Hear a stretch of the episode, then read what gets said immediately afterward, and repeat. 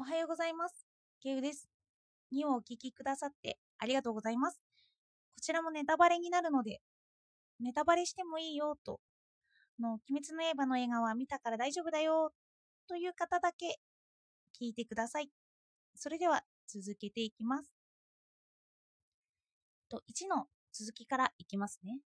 それで物語では列車を操っている鬼はいるんですけど、もっと強い鬼が登場するんです。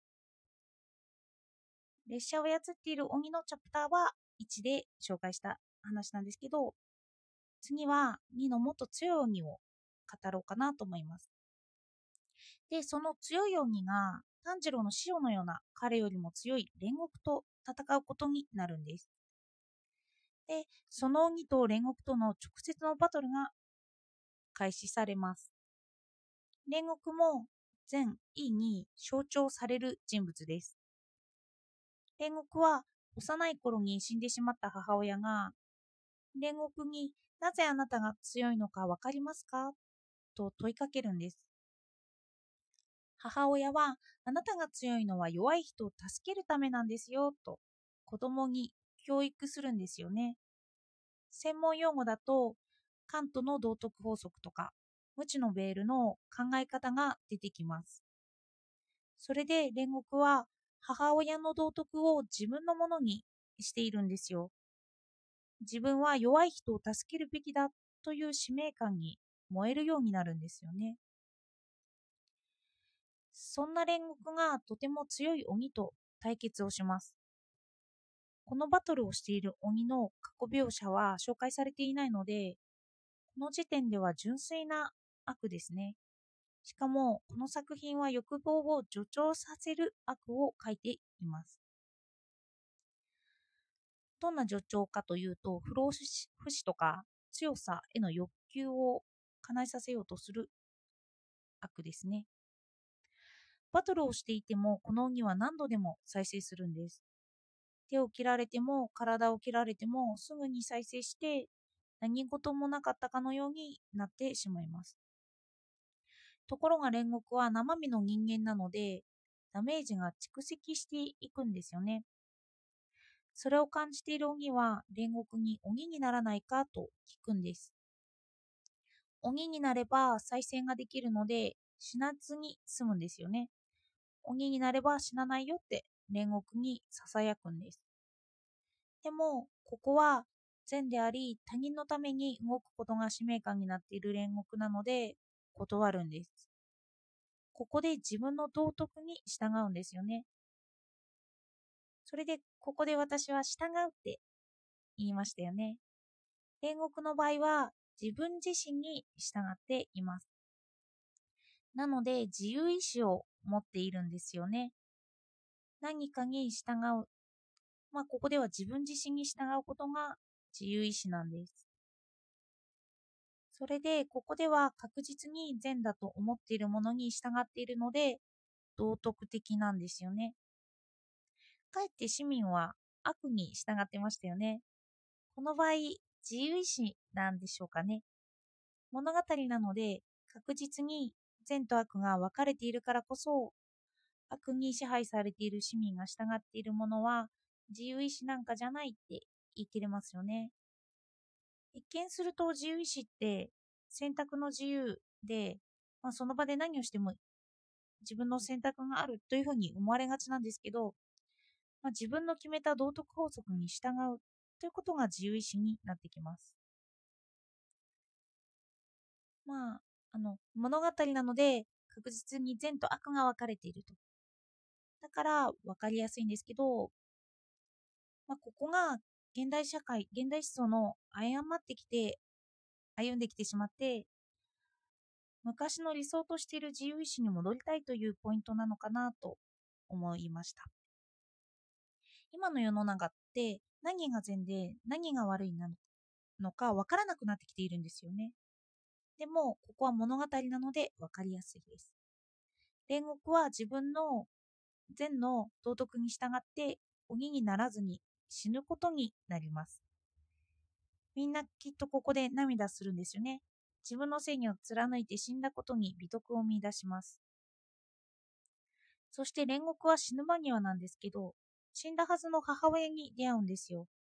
そこで母親はよくやったと煉獄に微笑んで、その死を迎え入れるっていうストーリーです。ここでは死よりも道徳が勝っているんですよ。でもみんなが泣いてこの物語をいいと思う。道徳はみんなの心の中で絶対いいというものが道徳化されています。なのでみんながこのシーンをいいと思うとすれば、まあ昔の絵の回帰はありますよね。理想とするものへの回帰です。性よりも自分で決めた使命感を全うしようとする。そんな実存主義的な考え方です。自分にとっての真実を追求するあり方を美しいと思うんです。きっとこの映画に涙した人は煉獄の姿をかっこいいと思いますよね。こういう理想のイメージが子供の頃に焼き付く。それが日本の今の流行りということができます。みんなが何か実に自己実現をしたいと思っていて、まあ、そんな思想への回帰ですね。支配しているものを倒そうとして、絶対に善だと分かっているから、そういう、そういう視点から見る道徳法則は美しいってなるんです。ただこの自由視が問題視されやすいのは、その前提が善なのか悪なのかが分からなくなっているというのが現代の問題かもしれません。例えばナチスでは国家で善と悪を決めてしまいましたよね。私たちが決めるんじゃなくて国家が決めていて、それで国家の善悪に私たちは疑問視することなく従っていました。で、あの、迫害している人を悪だと決めつけて、それをやっつけるならばいいという法則を打ち立ててしまったとすると、その道徳法則に従うと、歴史的に見てひどいことが起きています。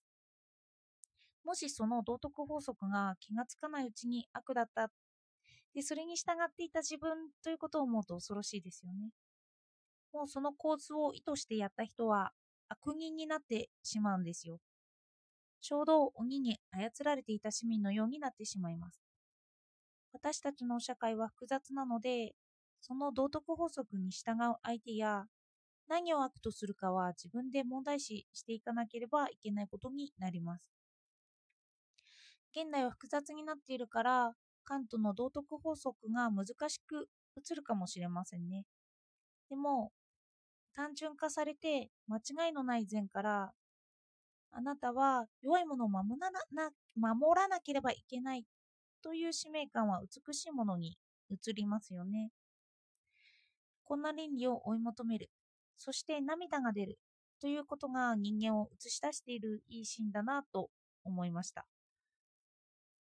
あの、きっと物語的には鬼だから悪、主人公だから善ということを、まあそういうのが前提にあるんですけど、まあ物語を追っていけば、そこら辺の善悪があやふや混乱させるようなストーリーも出てくると思うんですよね。そんな時はどうしてそれに涙したんだろうとか、自分の中の道徳を探してみるのも面白いなと思いました。自分自身を探れる、そんなストーリーが満載されている映画でもあるし、そこからどんなストーリーになるんだろうと。絶対悪にもいい面を、この話とか見出してますよね。アニメの他の話を見ると、奥が深い面が見て取れます。